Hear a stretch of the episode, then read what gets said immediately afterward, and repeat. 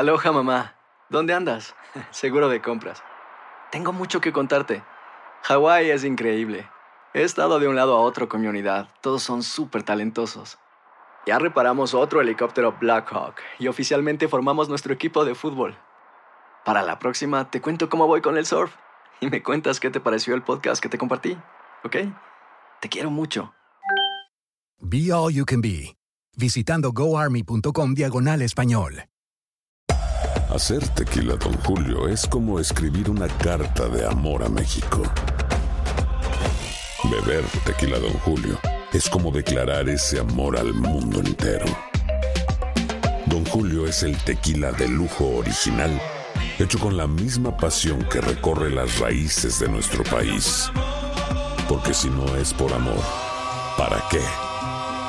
Consume responsablemente. Don Julio Tequila, 40% alcohol por volumen, 2020. Importado por Diageo Americas, New York, New York. When something happens to your car, you might say,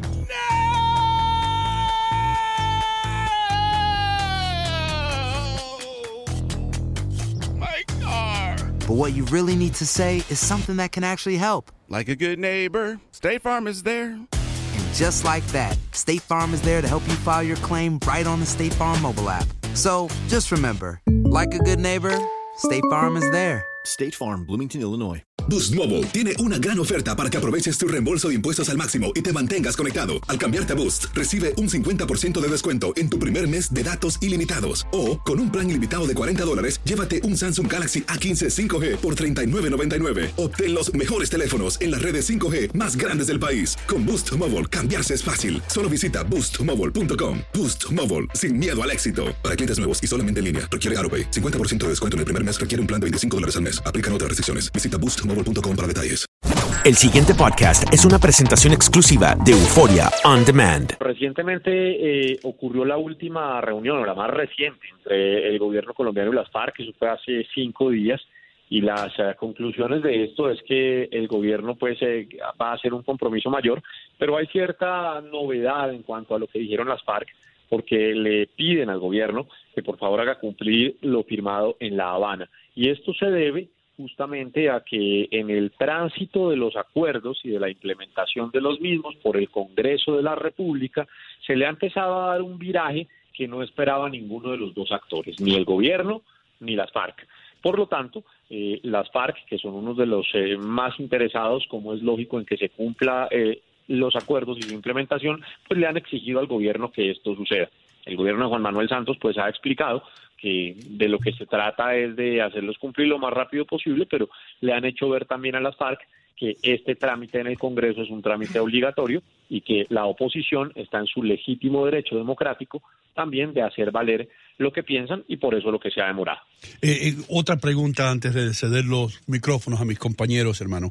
Eh, ¿Es cierto que el país se ha polarizado completamente eh, en esta situación por motivo de, de lo que está ocurriendo ahora mismo?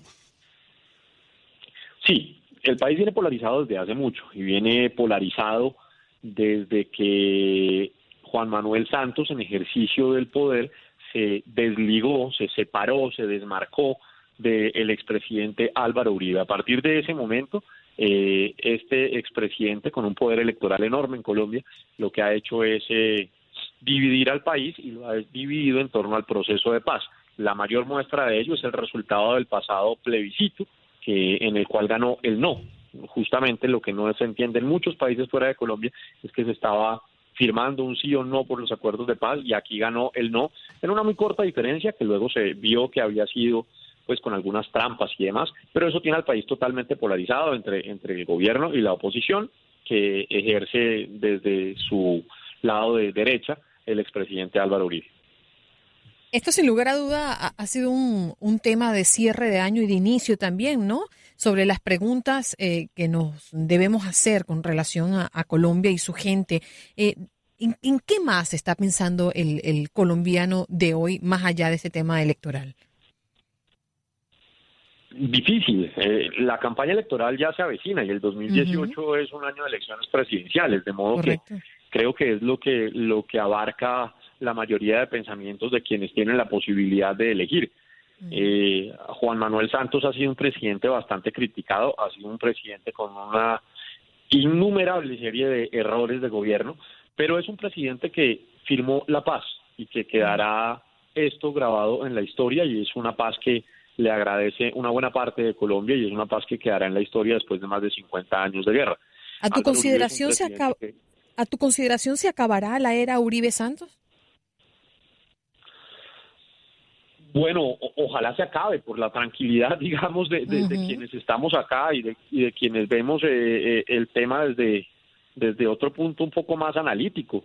Eh, sin embargo, pues como en todos los países, los capos electorales son quienes mandan y, y el expresidente Álvaro Uribe es la persona, diría yo, en Colombia con mayor poder electoral en este momento. Lo que pasa es que no tiene candidato porque los candidatos que tiene son candidatos muy blandos, son candidatos muy jóvenes, eh, que, difícilmente tienen un perfil presidencial, pero estando él a su espalda y sosteniéndolos, seguramente van a dar una buena pelea.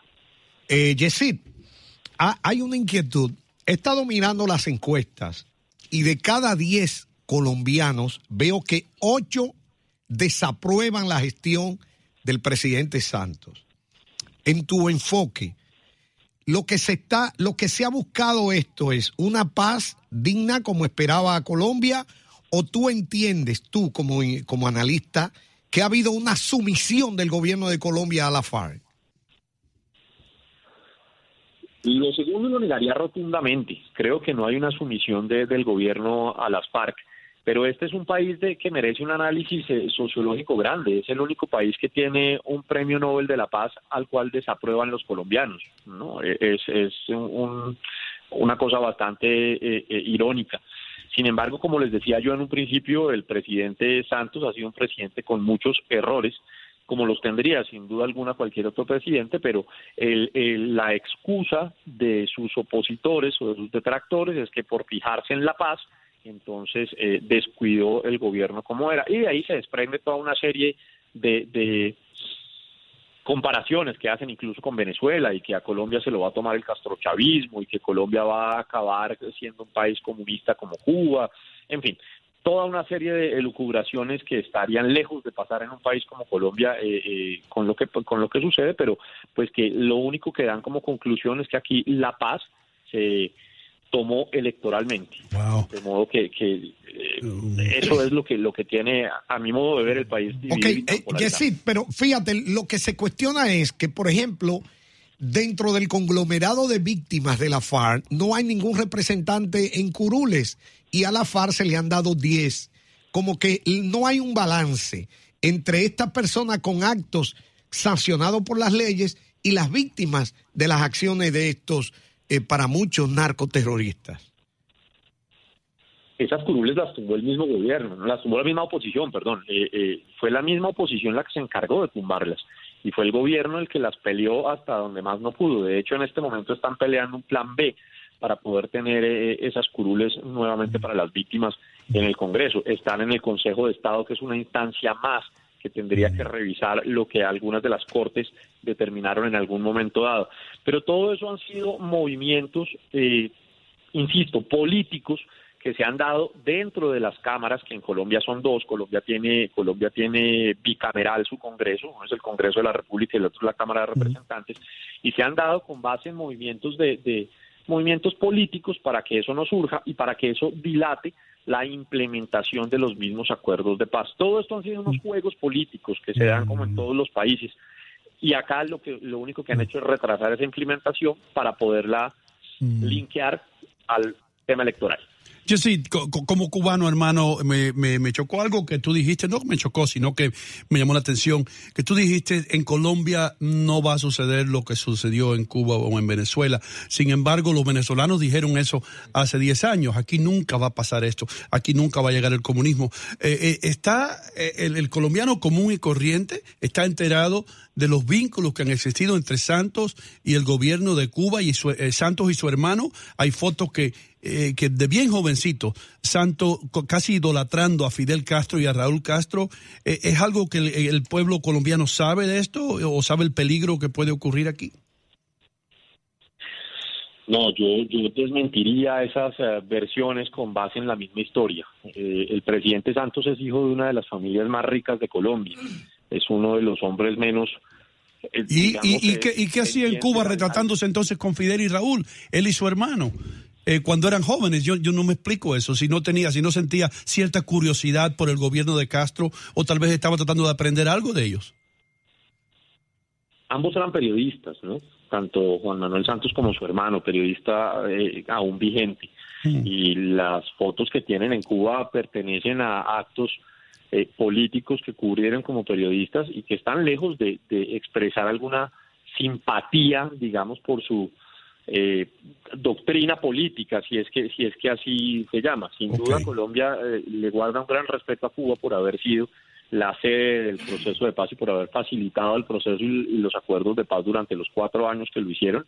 Pero, insisto, eh, la historia política y democrática de Colombia es bien distinta a la, a la de Venezuela. Para quienes dicen que hay similitud entre una cosa y la otra y entre las ah, frases de que esto no va a pasar aquí o no va a pasar allá, empecemos por saber que en Venezuela hubo una toma de poder. En Colombia no lo ha habido. En Colombia ha habido unas elecciones eh, de tiempo atrás y la persona que está en este momento dirigiendo al país, bueno o mala, es una persona de orientación de derecha que viene de estar en el gobierno anterior, que era un gobierno de derecha también.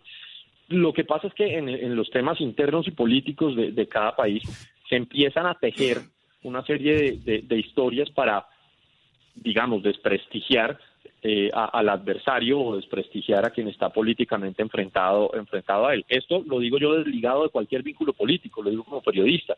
Eh, cada uno de los, de los adversarios al partido eh, que necesita, pues se inventa una cosa respecto, respecto al otro. Y en este momento de, de- de época electoral es mucho peor, empiezan a salir fotos, empiezan a salir eh, eh, eh, escritos, artículos y demás que lo único que buscan es ganarse uno o dos votos en contra, porque acá se vota en contra. Históricamente en Colombia se ha votado en contra.